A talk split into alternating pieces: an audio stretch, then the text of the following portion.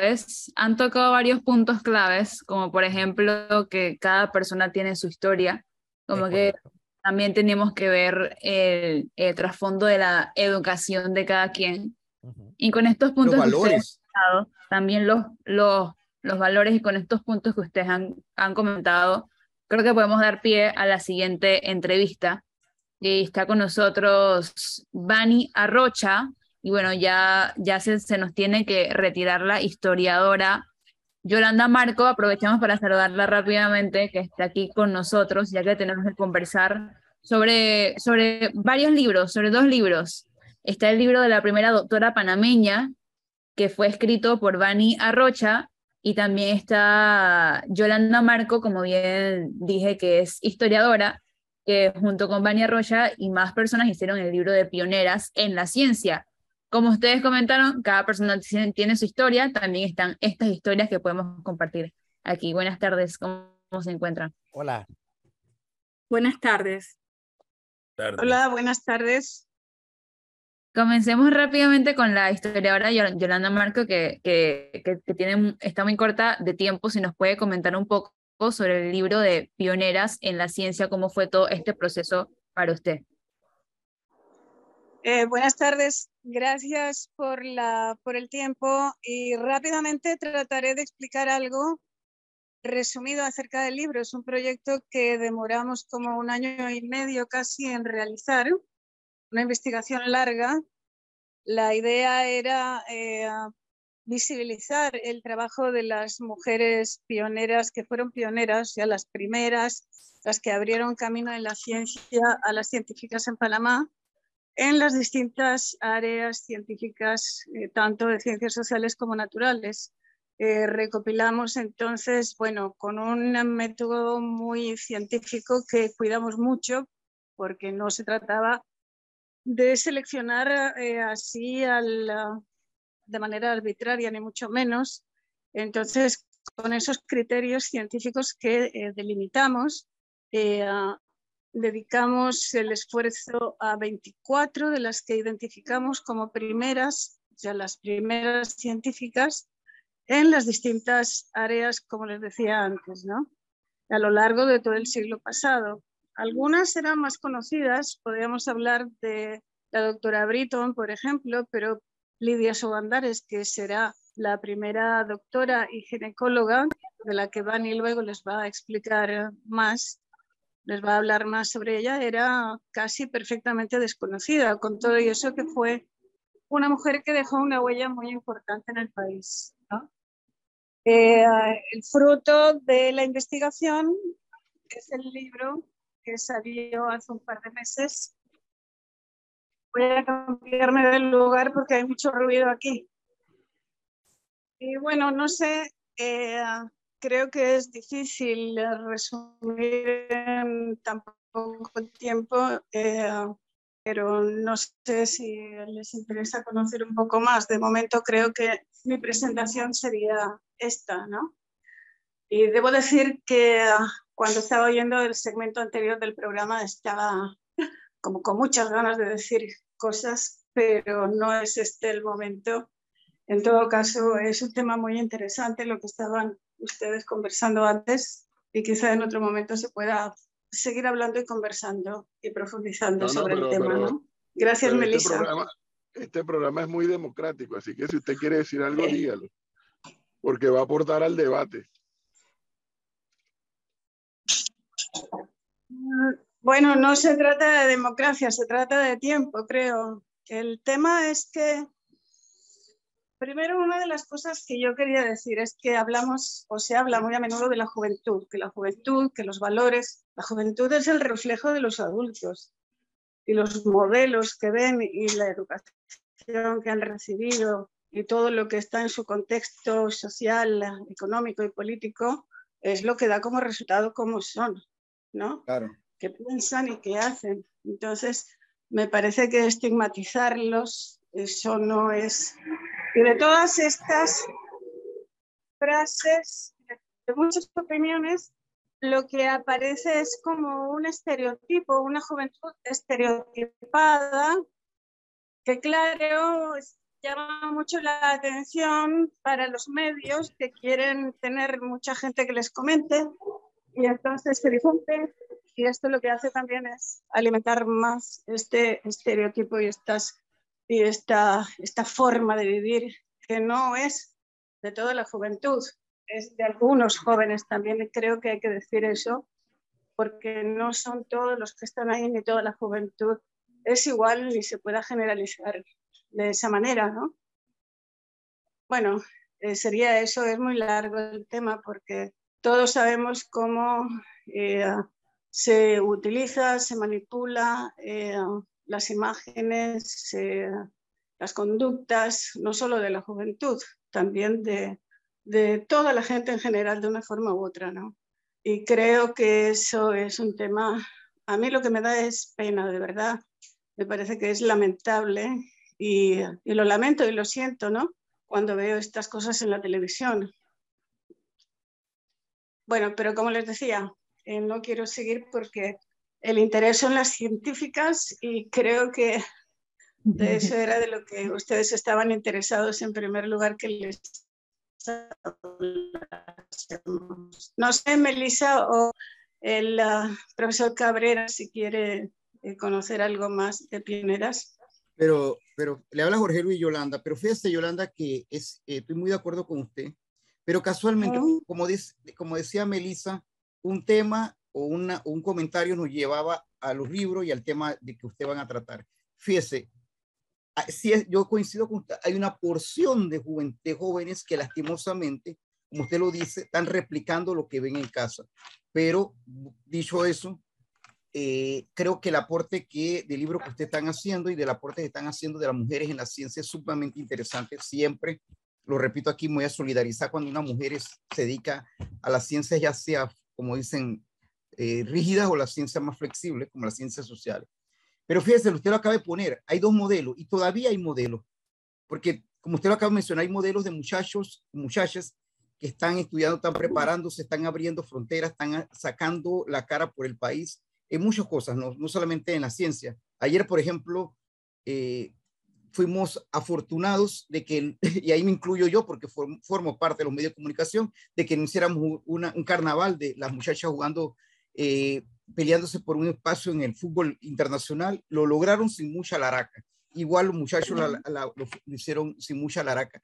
Y, ojo, el deporte es cultura igual y al final son ejemplos de muchachos que están tratando de hacer la diferencia en un país donde casualmente leía un comentario argentino, en un país donde pareciera que las autoridades no han sabido sacarle provecho al talento deportivo que tienen. también está con nosotros Bani Arrocha, ya que, como usted comentaba, señor Jorge Luis, hay que, hay que tener algunos modelos a seguir. Y este también lo podemos seguir con el libro de la primera doctora panameña, que nos puede comentar Vania Rocha un poco más sobre este tema, quién era y quién fue. Buenas tardes. Hola, eh, saludos a todos. Antes que hablar de la doctora, quiero terminar de decir sobre Pioneras de la Ciencia, que fue un proyecto del Centro Internacional de Estudios Políticos y Sociales, CIEX, y que fue financiado por la CENACID. Y en ese equipo estaba Holanda Eugenia Rodríguez y Patricia Roger y mi persona. Eh, cuatro mujeres de diferentes disciplinas, una historiadora, otra antropóloga, eh, esto, una historiadora y yo, y, yo como periodista. Entonces, eh, sí, el, el, inicio de pioneras de la ciencia nos puede decirse que fue Lidia Sogandares, porque buscando información de Lidia Sogandares o buscando también mujeres científicas en, historia y antropología como Yolanda y como Eugenia que me apoyaran a terminar mi investigación, que la hice en un tiempo libre con mis propios recursos, eh, fue que entonces surgió el proyecto de Pioneras de la Ciencia, donde se recogió a estas cuatro, 24, perdón, eh, mujeres eh, de la ciencia, más que todo del siglo XX sobre, para hablar de juventud, yo estoy haciendo eh, ya la segunda edición de la doctora y estuve ahondando todavía un poco más de lo cómo incursionó Lidia Sogandares en la Federación de Estudiantes de Panamá. Y ella fue la primera reina de, los estudiantes de, Panamá, no porque eh, saliera de, de algo, hacer un reinado, no, tenía como norte celebrar el primer año de la Federación de Estudiantes de Panamá en 1923. Entonces, esto también habla de, la, de la visión que yo me quedo sorprendida que tenían estos hombres y mujeres panameños del siglo XX en cuanto a, a formación y visión de cómo querían, que cómo, que, cómo querían ellos aportar al país. Por ejemplo, yo me quedo asombrada de Lidia Sogandares, que ha quedado en el olvido luego de, de 50 años, porque murió en el 71, cuando ella fue una mujer tan importante, tan mediática, porque para hacerle una comparación, hacernos así como para entender cómo era su característica, e, ella era la Rosa María Britton de su tiempo. Era una mujer que hablaba de salud sexual y salud reproductiva en los tiempos en que eso era un, eh, un, mito, eh, era un tabú aquí en Panamá. Y, en los años 30. Desde los años 30, 40, 50, ella ejerció hasta su muerte, eh, bueno, hasta en el Hospital Santo Tomás hasta el 69 cuando se jubiló y en la práctica privada hasta, hasta su muerte en el 71. Pero sí quisiera destacar también de ella la parte humana, ella atendía a las mujeres, así como a la, a la hija de, del presidente o a la mujer del presidente, como, como a la mujer del mecánico con igual interés e igual esmero. Y con eso hago una pausa por si quieren preguntarme cualquier otra cosa referente a Lidia Sogandares. Yo no quiero preguntar, me permiten, Melissa, porque quisiera aprovechar la intervención de Bani eh, Lidia Sogandares es un ejemplo, por ejemplo, eh, valga la redundancia. Eh, lo que quiero decir es lo siguiente, no es que haya un... A ver, hay como modelos prefigurados que dicen las mujeres tienen que comportarse así, los hombres así, que eso se ve mucho en el ámbito de las ciencias, ¿no?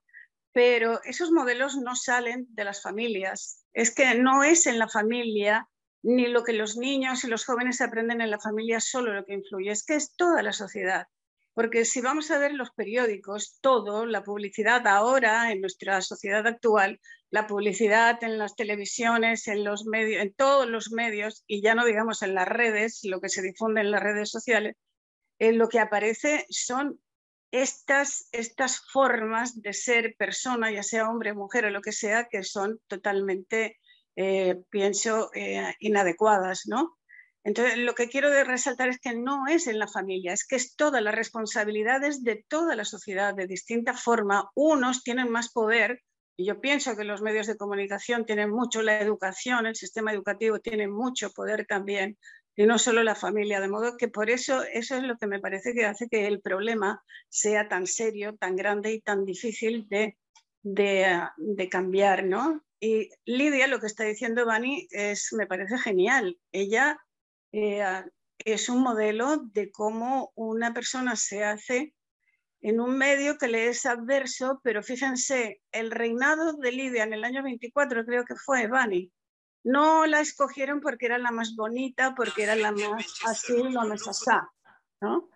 La escogieron porque era una estudiante destacada, son otras las cualidades. Eso es, son los valores que no solamente en su familia, sino que en su sociedad, en su medio, se considera aceptable y se considera que se tiene que premiar y se tiene que resaltar. solamente, eh, disculpa, Vani, pero... No, tranquila. me parecía muy importante el uh, utilizar este... Cada una de las mujeres científicas, de una forma u otra, todas tuvieron que romper muchos estereotipos y tuvieron que enfrentar muchos obstáculos, efectivamente, ¿no? Y tuvieron también muchos apoyos, ¿no? Y de eso se trata, eso lo que demuestra, pienso, es que a pesar de todos los obstáculos, de todas las dificultades, eh, se puede cambiar. Y así como estas mujeres científicas lograron ser científicas y eh, investigar, estudiar, enseñar lo que les interesaba en la rama que les interesaba, también la gente puede encontrar, encuentra obstáculos, pero apoyos y se puede modificar. Todo esto es perfectible. Yo creo también que lo, lo, último que te puedo decir es que eh, nuestro aporte está en darle modelos a la juventud, modelos de mujeres en las ciencias y mujeres que, eh, que no tienen, por ejemplo, yo me enteré de estas científicas en la, en, la, en, la, en la vida, en la calle, en cualquier lugar menos en un aula de clases. Entonces, eh, eso es lo importante, que por ejemplo ya hay libros donde puedes buscar qué mujeres fueron referentes del siglo XX, qué mujeres fueron importantes que construyeron, que ayudaron a construir el país. Y eh, si no lo encuentras en el aula, pues puedes ser autodidacta y encontrarlo fuera. Así es. Creo que eso es la contribución más importante, efectivamente, lo que buscábamos con esta investigación y con este libro, ¿no? Y por eso el libro, bueno, hay una versión en Peladitas de Ciencia en la que aparece Lidia también, ¿verdad, Vani? Que es otra forma de llevar este, esta forma de, de ser mujer y científica a, a, un nivel, digamos, de niñas o de niños, en un nivel eh, de edad diferente. ¿no? Y Vani, yo me imagino que en este libro también está incluida quien falleció recientemente, Carmen Miró, una de las mujeres más eh, notables dentro del tema de, de, de del tema de, de, de población. Sí. Carmen Miró creó todo un, un hito dentro del, del país. Eh, también estaba recordando a, a la señora que incluso fundó el primer partido político en este país de mujeres, ahorita se me acaba de perder el nombre, pero son mujeres que, anda, que no son propiamente las ciencias duras, sino lo que mencionaba la señora Yolanda, las ciencias más flexibles, las ciencias sociales, donde también han destacado muchas mujeres. Supongo que habla de Clara González, pero Clara González claro, Claro, claro que están. Ahora, una, yo sí le quiero hacer una pregunta y me voy a salir un poquito del, del tema en sí mismo, porque es una autocrítica que yo hago permanentemente a la sociedad panameña. De, lo, de todo este ejercicio que ustedes han hecho tan, tan valioso como un, aporte más que le hacen a esta sociedad panameña personas como ustedes, habrán podido determinar por qué la sociedad panameña es tan mezquina con su propia gente. O sea, eh, eh, eh, lo, que, lo que decía Bani, por ejemplo, ¿no? de los aportes de, de la doctora Sogandar y bueno, y, y de todas las otras mujeres que usted han puesto ahí y de muchísimas más que, que vendrán en el presente y futuro. Pero yo sí siento que la sociedad panameña somos mezquinos en reconocerle a nuestra gente sus aportes. Y, yo lo digo en broma y en serio. Cuando tú revisas los monumentos de este país, hay más monumentos a, eh, extranjeros que a panameños. Y no con esto una actitud ni chauvinista ni nada que se le parezca, pero, pero ¿Por qué somos tan mezquinos con nuestra gente? Eh, profesor Cabrera, sin agotar el tema, porque usted hace una pregunta muy general, yo pienso que la respuesta es compleja. Yo diría, por ejemplo, si hablamos de las científicas, nosotras nos hemos encontrado ahí con muchas situaciones. Por ejemplo, una de ellas, una microbióloga que hablaba de cómo sus pares, algunos de sus pares masculinos la ninguneaban, por decirlo así, a ella y al resto de los equipos que trabajaban. Decir, lo que quiero decir es que ese de por qué la sociedad panameña habría que llevarlo a los distintos ámbitos. No es igual, no hay una respuesta para todo, ¿no? En el ámbito de la ciencia nos encontramos situaciones diversas, ¿no? A veces es porque en el contexto, a las ciencias sociales, en el contexto de la época, hay ciencias que no parecen tan importantes, por ejemplo, la sociología, la primera socióloga, Ofelia Hooper, en su momento pues no se le consideraba tan importante a esta ciencia y mucho menos si era una mujer, porque una mujer ahí haciendo eso, pues no, no sé, eh, depende. Con lo, con lo, que quiero decir con esto es que habría que ver eh, cómo es que la sociedad reacciona en diferentes ámbitos. En el ámbito, en el mundo de la política es mucho más complejo, porque aquí el tema del poder siempre en medio está quién tiene el poder de hacer algo, de decir algo, de reconocer algo o no. el poder puede ser de muchos tipos. Está el poder del conocimiento o del tener una posición determinada en una institución científica, o el poder político o el poder económico. Y siempre el que tiene el poder es el que tiene eso, la sartén por el mango, la posibilidad de reconocer o no reconocer. Y también detrás de todo esto está la educación, la cultura, el conocimiento eh, de quienes ostentan el poder, ¿no? No sé si... Sí, sí, sí, sí, sí. Muy clara la respuesta.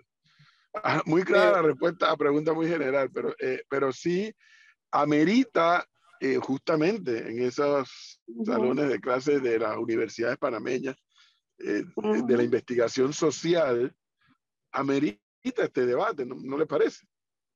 Claro que sí. Miren, la misma Lidia Sogandares, como Vani explica en su biografía, ella estuvo en un mundo de hombres, era la única mujer.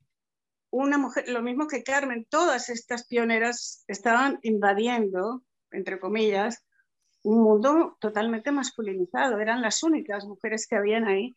Y para resistir y hacerse valer tuvieron que buscar formas distintas. Lidia, cuéntales, Vani, lo que dijo Lidia, la frase aquella que ella eh, dijo en aquella entrevista cuando le preguntaron, ¿Te acuerdas? Eh, ¿Sabes a lo que me refiero, sí, no? Sí, sí. Eh, ella dijo ya por el 59, cuando era una mujer hecha y derecha y tenía que en Puerto Rico, en una entrevista que dio, declaró que ella nunca se había comportado como una mujer, sino como un médico. Y lo dijo en masculino. Eh, también puedo decir del, del libro de, de, pioneras que, por ejemplo, a, Arjona, a Arjona Velázquez, que fue la segunda ingeniera agrónoma de Panamá, a Chinchorro Carles, cuando la entrevistó, le dijo, usted sabe cocinar, usted sabe barrer. Y la estaba entrevistando para ser jefa de, un instituto agrónomo en David, Chiriquí. Entonces, eh, de verdad que, causa, eh, ya con los años causa gracia ver eh, analizar todas estas eh, eh, cotidianidades con las que ellas tuvieron que lidiar a estar, a estar, al estar irrumpiendo en un mundo masculinizado hasta, hasta la fecha. Pero, sí, y algunas... Dani y Yolanda, yo, yo coincido en algo con el profesor Cabrera y perdónenme que, que, que lo diga de, desde el punto de vista obviamente de hombre, siento que en general, no solamente con las mujeres, siento que el panameño nos, nos sentimos orgulloso de la gente valiosa que hemos tenido. Y, yo de verdad que le quito el sexo, le quito el sexo. Porque así como, por ejemplo, vuelvo y les digo, yo recuerdo a una, a una arqueóloga como la señora Reina Torres de como esta, la doctora Britton que acaba de fallecer, como la doctora Miró, como Clara González, hay también hombres muy valiosos a lo largo de nuestra historia, pero que también nos hemos ido ah, olvidando de ellos poco a poco. Los lo, vamos dejando en el camino y nos sentimos como, como por ejemplo, yo les pongo un ejemplo y, yo creo que nos identificamos todos, los mexicanos, para ellos, Benito Juárez, que tiene su historia oscura, pero para ellos tiene una historia muy bonita. Pero ellos siguen, ellos siguen defendiendo a Benito Juárez. Entonces, lo que decía el profesor Cabrera, nosotros somos como, como que en ese sentido le quitamos mérito a la gente que tiene mérito. Es, irónico, ¿no? Y a los que no tienen mérito le damos mérito. Yo bueno. creo que eso tiene, eh, voy a decir algo muy breve, Yolanda, que tiene que ver con la currícula escolar. A quienes nosotros, de quienes nosotros aprendemos de historia en, en nuestros primeros años, en la secundaria. Eh, si tú no tienes a esas figuras, eh, y no está actualizado, ¿cómo te vas a, sentir arraigo por, por algo que no te lo enseñan? Eh, y difícilmente, pues en las familias tampoco es que, que te lo van a, a menos que tus padres sean historiadores o aficionados a la, a la, historia, te lo van a inculcar. Entonces, esa es mi reflexión. No sé, Yolanda, si tenías otra. No, no, absolutamente de acuerdo. yo creo que estas preguntas apuntan hacia un tema que es también muy denso y muy de mucha enjundia, que es el tema de la enseñanza de la historia. pero y la enseñanza de la historia que comprendida no solamente como historia política, no solo personajes políticos, sino ahí tendríamos que ver artistas, literatos, gente común y corriente, ¿no? Eh, y eh, yo diría que, ah, bueno, ahí el sistema educativo eh, sabemos que tiene muchos déficits y problemas, pero más allá de eso, yo creo que es el enfoque que ha tenido tradicionalmente la historia en Panamá. Un enfoque, una historia que piensa solo en personajes que están en el poder y en el poder político, fundamentalmente, que resaltan solo, ponen el foco de atención en algunos de ellos y en algunas fechas. Yo creo eh, que, y esta es mi opinión, que eso es una historia anquilosada, atrasada, que no es viva y que por eso, entre otras cosas, provoca la desafección de los estudiantes, que se aburren mortalmente cuando les hablan y parece que la historia está escrita en piedra, es esto lo que pasó en tal fecha tal y tal tratado y tal no sé qué, y punto, ya, se acabó. Y entonces se repiten una y otra vez, un año y otro año, casi que lo mismo. Estoy esquematizando y quizá también simplificando, pero por ahí va me parece a mí el, problema o la respuesta en todo caso que yo daría. ¿Qué se entiende por historia? ¿Qué es lo que hay que, que investigar, que conocer? Desde los personajes, una de las pioneras nuestras es la profesora Marcela Camargo, que es, eh, ella ha tenido mucha, eh, un recorrido muy largo, pero finalmente ella es la que introduce la historia, el estudio de historia oral en el país y la historia del, la historia del oral lo que quiere es recoger la historia de las personas corrientes y normales, de la, historia social, la historia de los de abajo. Me parece que es eh, por ahí que, va, que habría que, buscar e investigar y buscar la respuesta a estas, a estas preguntas, ¿sí? porque el que no se reconoce y no se identifica con algo no, no le interesa. Eh, eso pasa con todos los, con todos los, las asignaturas, no solo la de historia, con todo tipo de conocimiento y con todas las ideas, ¿no? Tenemos que encontrar alguna identificación con la poesía de Diana Morán o con, yo qué sé, el campesino de allá que en los años 70 creó una cooperativa y que le pasó esto y aquello. No son solamente... Por eso es que la historia de las mujeres es importante resaltarla, de la misma manera que de otros grupos marginados y que no están en la historia. La Pero Yolanda, Ivani, ¿cómo, ¿cómo, por ejemplo, usted acaba de mencionar a alguien que a mí, para mí es muy maravillosa, Diana Morán. Pero, por ejemplo, ¿cómo rescatamos, más allá del colegio, cómo rescatamos este grupo de mujeres, Diana Morán, Esther María Oces, que hasta le tenían el tinte a la poetisa roja que terminó muriendo fuera de Panamá? Eh, y un número de mujeres valiosísimas en la, literatura, en la historia, en la geografía. Eh, ¿Cómo las rescatamos más allá del sistema educativo? ¿Cómo las hacemos sentir en la población tanto masculina como femenina de lo valioso que, del aporte que dieron? ¿Cómo, cómo se transmite esto más allá de un libro que ustedes escribieron? Que interesante que Senacit se lo haya apoyado, pero ¿cómo lo hacemos sentir en, en la población joven? porque, vale, yo creo que es importante que la población joven es la que tenga más claro este, este, esta información, ¿no? Sí, usted está planteando el otro tema que sería cómo desde la investigación, desde el conocimiento y el acrecentamiento de los saberes, de los conocimientos, cómo eso se traslada al sistema educativo y por lo tanto también a la gente, a la gente normal, a la gente común y corriente. Yo creo que Vani nos podría explicar lo que nosotras desde el proyecto de Pioneras hicimos y que tiene relación también con su biografía, porque ahí está Lidia Sogandares también, qué es lo que hicimos con el libro de cuentos, con el propósito de llevar esto a la escuela, con las intervenciones con los cuentacuentos, y hay otro tipo de actividades que se pueden hacer, pero eso es un problema, pero si las instituciones no están comprometidas con esto, realmente no se puede hacer. En este caso, este proyecto tuvo el apoyo de CIEPS y el apoyo de Senacit y por eso es que puede y esperamos y está llegando más allá que otros proyectos ¿no? y que otras ideas. Pero Vani, yo creo que les puedes contar tú más sobre esto, que estás más involucrada que yo. El, proyecto ha tenido varias etapas, eh, Jorge Luis. Por ejemplo, antes de, eh, cuando terminamos la investigación, hicimos foros en cuatro provincias, en Panamá, Darién, eh, Chitré eh, y estuvimos en Chiriquí. David. En, David, sí, en David.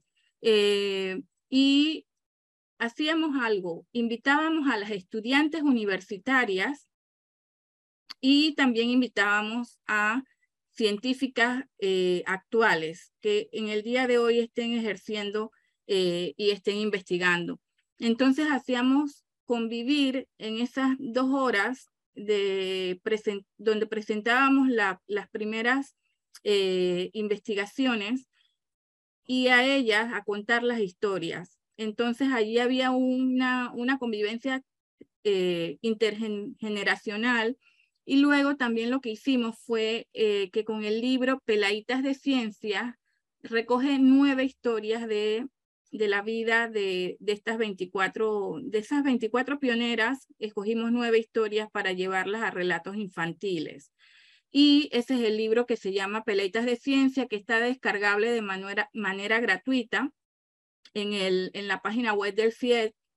Y eh, ahora se está tratando de que las científicas actuales tengan un repositorio digital en la página web de Senacid. Es decir, pero que se ha hecho varias cosas para llegar a diferentes públicos. También nos han apoyado mucho los medios, así como ustedes, y yo creo que algo fundamental es que tuvimos el apoyo de dos instituciones para el proyecto de Pioneras de la Ciencia en Panamá. Si las instituciones no apoyan, difícilmente nosotras nos hubiésemos quedado con los ánimos de hacer algo, pero, eh, pero algo que hubiese, nos hubiese tardado muchos años más o quizás no hubiésemos podido terminar porque en esto está en cuenta el recurso, investigar, investigar cuesta. Hmm. Sí, y no, mm. lo que quería decir además es que, bueno, y esta es una línea de investigación.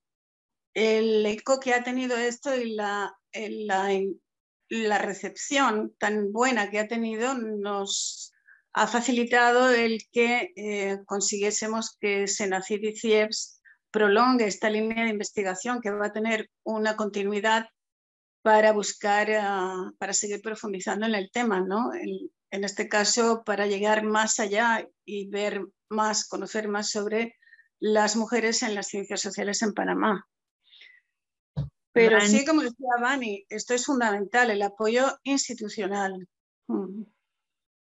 Muchísimas gracias a ambas por haber estado con nosotros y por habernos dado de su valioso tiempo en conversar sobre las pioneras en la ciencia y sobre personas importantes, mujeres importantes que debemos reconocer y que debemos tener presentes a lo largo de nuestra historia como país. Definitivamente que estos libros debemos tenerlos más en los colegios, que tengan más acceso y flexibilidad para que todos podamos leerlos y conocer un poco más sobre estos temas tan interesantes para todos nosotros. Muchísimas gracias por este tiempo que nos han dado. Gracias. Gracias a ustedes. Gracias.